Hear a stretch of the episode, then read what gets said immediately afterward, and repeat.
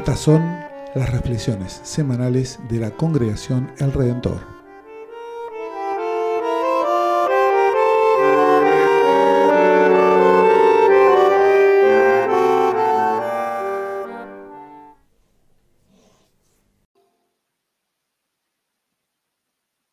Lectura del Evangelio según San Lucas, capítulo 12.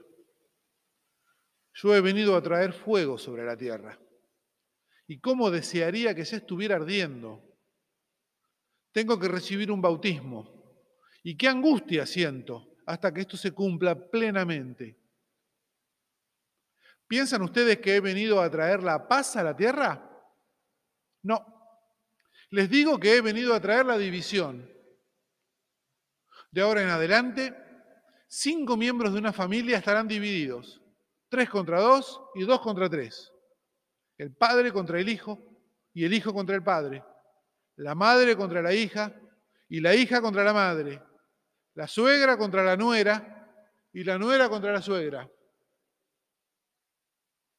Dijo también a la multitud, cuando ven que una nube se levanta en occidente, ustedes dicen enseguida que va a llover. Y así sucede. Y cuando sopla viento del sur, dicen que hará calor. Y así sucede.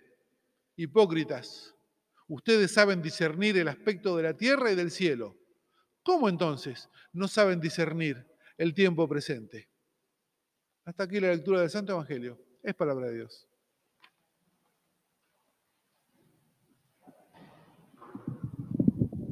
¿Quién decía estas palabras que acabamos de escuchar? ¿Eh? Jesús, el Señor Jesús. Pero este Evangelio que nos trae hoy Lucas nos presenta un Jesús que nos cuesta reconocer, ¿no? ¿Les pasa a ustedes? A mí, me sigue pasando. Lo he leído muchas veces este texto, pero me sigue pasando. Me presenta un Jesús que me cuesta reconocer. Nada de paz, ¿sí? Nada de paz. Fuego, conflicto, incomprensión. ¿Y él? Porque yo sé que hay fuego, conflicto, incomprensión, pero yo me lo imagino como un bombero apagando el fuego, bajando el conflicto.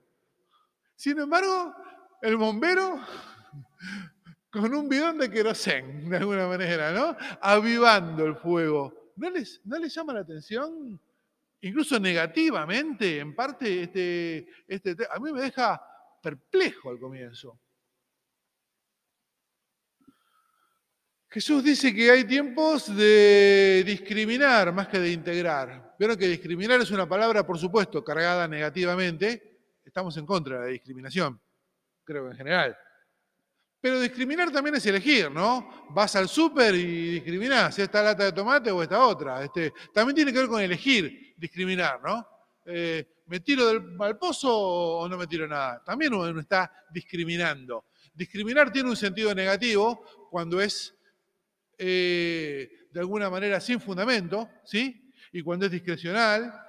Pero discriminar también tiene un sentido útil cuando uno elige este, entre algo que le parece positivo para su vida y algo que no. Jesús habla de tiempos más que de integrar, de separar, de alguna manera, ¿no? Y la presencia de Jesús actuando como un catalizador. A veces cosas que aparentemente están unidas pueden separarse o se separan, bueno, en química, ¿no? Cuando uno eh, le pone un catalizador. ¿Se les ocurre algún ejemplo? A mí se me ocurre uno culinario. Sí, mi mamá me da algunas recetas que me gusta hacer que llevan leche cortada. ¿Saben cómo cortar la leche? ¿Cómo cortamos la leche? Chorro de limón, chorro de vinagre. ¿Y qué pasa? Se disgrega, ¿no? Hay una parte sólida que se reúne y queda como un suero, una parte líquida aparte, ¿no? Bueno, eh, lo que parecía que era una sola cosa, una cosa homogénea, con un catalizador, ese chorro de limón que tiré, ese chorro de vinagre, de golpe me muestra que había algo líquido y algo sólido. ¿Sí? Es el mismo, es el mismo producto, pero con un catalizador de golpe me queda claro eh, de qué está compuesto de alguna manera, ¿no? La presencia de Jesús actuando como catalizador, separando, desencadenando resoluciones en situaciones que estaban ahí contenidas. Tiempo de conflicto en el Evangelio, tiempo de juicio. Leía esto, pensaba en ustedes, pensaba en mí, en este Evangelio que, bueno, eh, es distinto, es distinto. No es sí, gloria a Dios en el cielo y en la tierra paz, buena voluntad para con la humanidad, no, viene a traer fuego, viene a traer conflicto, viene a traer división. Y si me permiten la coloquialidad, creo que el Evangelio nos dice que hay veces en las que se tiene que pudrir todo. Discúlpeme la coloquialidad, pero para que nos entendamos, quienes vivimos en el Río de la Plata, hay veces en las que se tiene que pudrir todo. Hay veces en las que no hay una posibilidad de una solución de compromiso. Lo digo con profundo dolor. ¿sí? Mi segundo nombre es compromiso. Trato en general de, que, de evitar que haya conflicto, que escale, que la gente se vaya enojada. les digo de corazón, ¿sí? Eh, mi, mi, propio carácter tiene que ver con decir, no, estemos bien, estemos tranquilos, tengamos la fiesta en paz. Pero hay veces, nos dice el Evangelio, en que no es remedio. Hay veces que el conflicto está y bueno, y tiene que estar. Hay veces en las que la situación no se aguanta más y está bien que así sea. Complicado. Es un mensaje, la verdad que complicado. Yo soy una persona, a mí me gusta el orden. Eh, y, cuando, y el conflicto es, de alguna manera, una forma del desorden, ¿sí? En ese sentido, no me gusta el conflicto porque pone desorden arriba de la mesa. Entonces me conflictúa el Evangelio porque a mí me gusta el orden y no el desorden. Sin embargo, hay veces en que es necesario expresar un desorden porque el orden no es correcto o porque el orden no es justo. Alguien paga el pato por ese orden. Hay un orden, pero hay alguien que paga el pato de ese orden, normalmente los más vulnerables, ¿sí? En una familia es claro, ¿no? Claro, hay un orden, claro. Eh, no sé, un, varón golpeador. Bueno, claro, no, que haya orden, que no haya conflicto, que no haya... Claro, ¿quién lo paga? Y lo va a pagar la esposa, lo van a pagar los chicos, ¿sí? Eh, en otras situaciones también, bueno, quienes somos, a veces pasa, estamos en un, hay una escuela acá, de la que somos responsables, hay una iglesia, también en este tipo de comunidades a veces, ¿no? El orden es a costa de la justicia o a costa de la verdad. Y bueno, no, ese tipo de orden no. A mí me, a mí me reconflictúa porque a mí me gusta el orden, les repito. Pero a veces el orden enmascara, tapa situaciones eh, que no son aceptables. Así que lo que nos dice el Evangelio es, ¿quién nos dijo que la irrupción de la verdad y de la toma de conciencia es un pasaje pacífico y sin rispideces. La irrupción de la verdad y la toma de conciencia, el camino de la verdad, de la justicia, de la libertad, se parece más a una montaña rusa o a 40 años por el desierto que a un pacífico paseo por el Prado. ¿Y por qué es así? ¿Por qué nuestra búsqueda de la verdad, nuestra búsqueda de la justicia no puede ser un relajante e inofensivo paseo por el Prado, que es lo que yo desearía realmente de corazón? Bueno, no puede ser así porque la mentira, la alienación, ¿saben qué es la Es una palabra rara, la alienación. Alguien tiene que ver con afuera, ¿no? Con extranjero. Tiene que ver como cuando otro te pilotea la cabeza de alguna manera, ¿sí? Sea por motivos políticos, sea por motivos culturales también, ¿no? Hollywood hace lo suyo, eh, sea por motivos religiosos, ciertamente, a veces alguien te puede pilotear la cabeza, eh, afectivos, ¿no? Relaciones también, ¿no? Eh, bueno, cuando la mentira, la alienación subsisten, siempre y cuando alguien les dé soporte.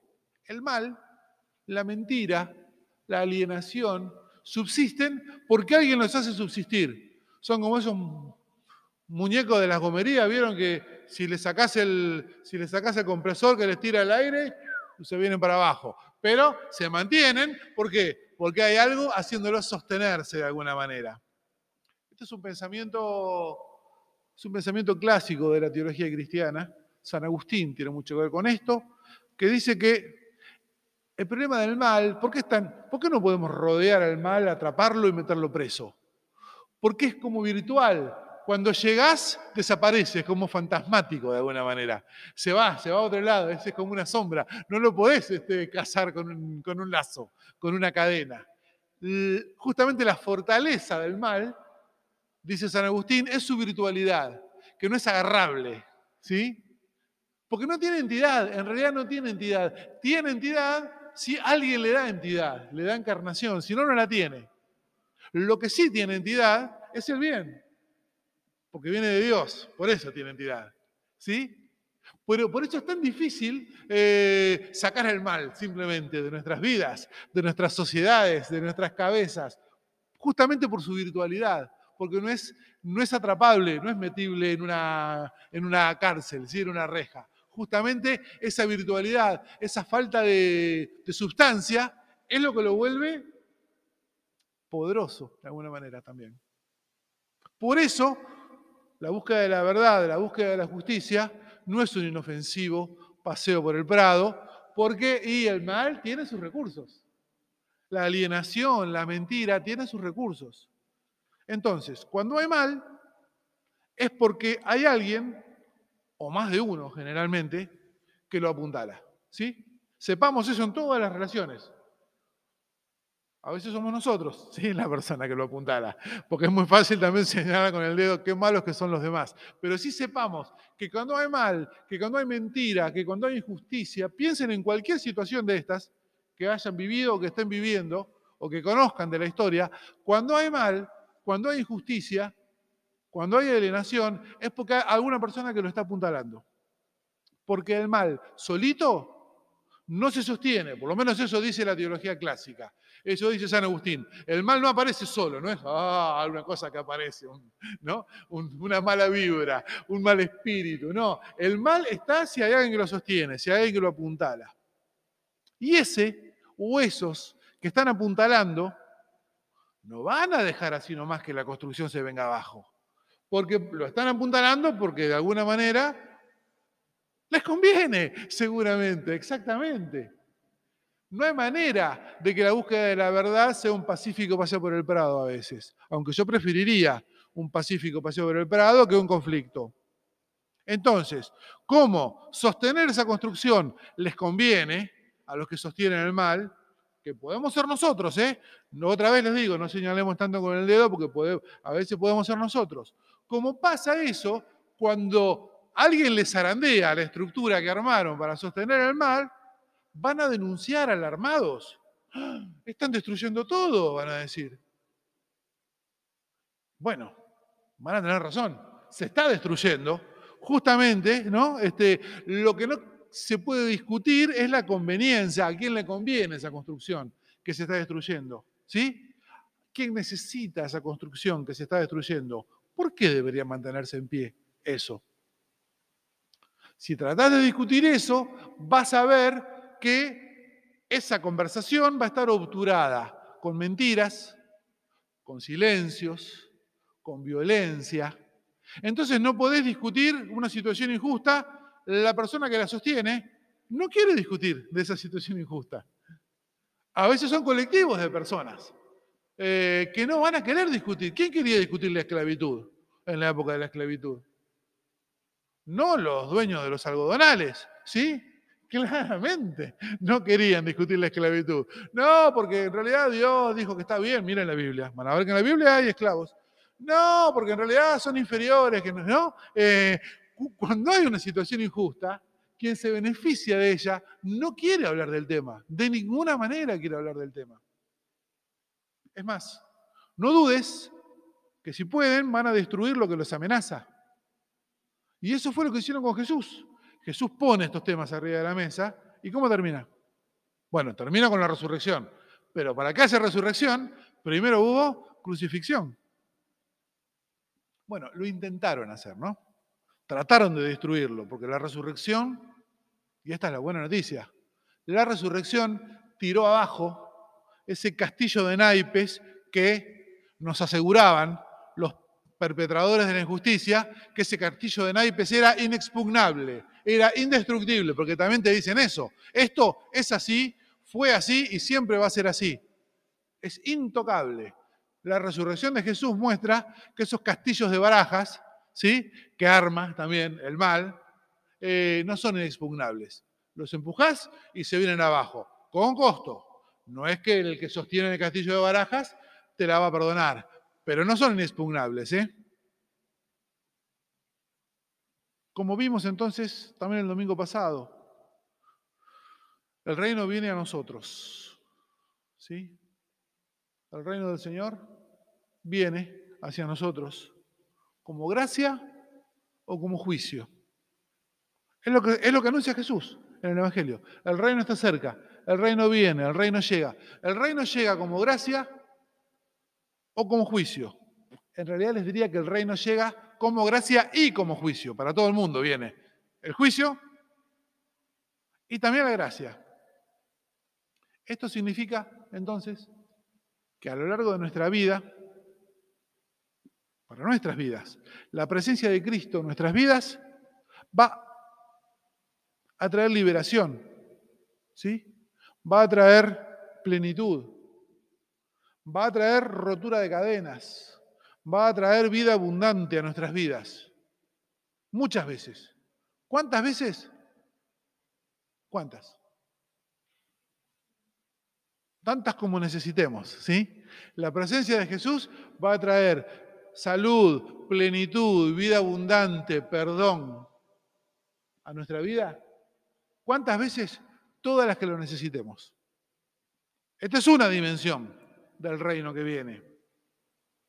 También significa que la presencia de Jesús en nuestras vidas va a denunciar, va a atacar nuestras acciones que le den soporte al mal, desde las más evidentes ¿sí? A las más sutiles. Jesús no se va a quedar callado también en cuando nosotros seamos de las personas que le demos soporte al mal. ¿Cuántas veces Jesús va a denunciar, va a atacar, va a señalar, va a ponernos en el espejo lo que estamos haciendo? ¿Cuántas? Todas las que sea necesario, ¿sí? Va a traer paz, perdón, justicia, vida plena, todas las veces que sea necesario. Va a mostrar que nos pasamos tres pueblos, que estamos lastimando a otro todas las veces que sea necesario. Las dos, simultáneamente, todo el tiempo. Cuando hablamos de que no, desde la tradición luterana, de que las personas somos simultáneamente justificadas y pecadoras. Este famoso simul justus et peccators, porque a Lutero le gustaba hablar en latín porque era erudito, es esta, esta, esta situación. La presencia de Jesús en nuestras vidas, su palabra, la Biblia, la comunidad de fe, la oración, nos trae paz, plenitud, vida plena todo el tiempo. Y también nos señala cuando estamos haciendo daño al prójimo todo el tiempo. ¿Sí? Lo paradójico y lo grandioso es que en ambos casos la presencia de Cristo, tanto como gracia como como juicio, en ambos casos la presencia de Cristo trae salvación y alivio. Lo que pasa es que cuando llega el alivio, no siempre lo reconocemos como alivio. A veces llega el alivio y en realidad lo consideramos como un ataque porque alivia justo donde nos duele. Bueno, un poco lo que hablábamos de Marta, ¿no? La están curando, pero le raspan una quemazón con bisturí en la piel. Le va a traer alivio, pero después, lo que viene ahora es eh, la raspada con el bisturí en la piel. ¿no? Yo pensaba, a veces digo, es más claro con algún ejemplo a veces del mundo animal un perro. Póngale, pongámosle que sea un buen perro, ¿sí? de buen humor, un buen perro, de buen carácter, que tiene una pata lastimada. ¿Sí? Tratás de verlo. Le agarrás la pata. ¿Qué va a hacer el perro? Va a tratar de morder. ¿Por qué? Porque le está doliendo en el momento. Aunque vos querés curarle la pata, a él le está doliendo. Y si pasa el tiempo, la herida se va a infectar más, va a tener pus y va a doler más. Y entonces, ¿qué va a pasar con el perro? Se va a poner más agresivo, no menos. Bueno, nosotros con el pecado somos más o menos como el picho, ¿sí? Por supuesto que duele cuando se interviene, tanto como víctima como victimario, porque a las dos partes les duele. Por supuesto que duele. La pregunta es si nos vamos a quedar ahí con la pus este, juntándola. Cuando llega el alivio, no siempre lo identificamos como tal. Tampoco estoy a favor de hacerle sentir dolor a nadie o de sentirlo yo gratuitamente, ¿sí? Hay que discriminar otra vez muy bien cuando el dolor viene porque te están desinfectando la herida o cuando el dolor viene porque te están jorobando la herida nomás, ¿sí? Pero sí sepamos que cuando llega el alivio no siempre lo identificamos como tal. Y muchas veces tendemos a morder cuando llega el alivio, como el perro. Gracias a Dios, gracias a Dios, que eso no amedrenta a Cristo, que le mostremos los dientes incluso, o que estemos enojados, o que pongamos distancia con el Señor, a Él no lo amedrenta, a nuestro Señor, que en todas las situaciones, en las que nos duelen y en las que hacemos doler a otras personas, nos sigue ofreciendo alivio. Que como comunidad también podamos ser una comunidad que seriamente, asumiendo todos los riesgos y las consecuencias que eso significa, podamos ofrecer verdadero alivio a una sociedad, a un mundo que está lleno de dolor. Amén.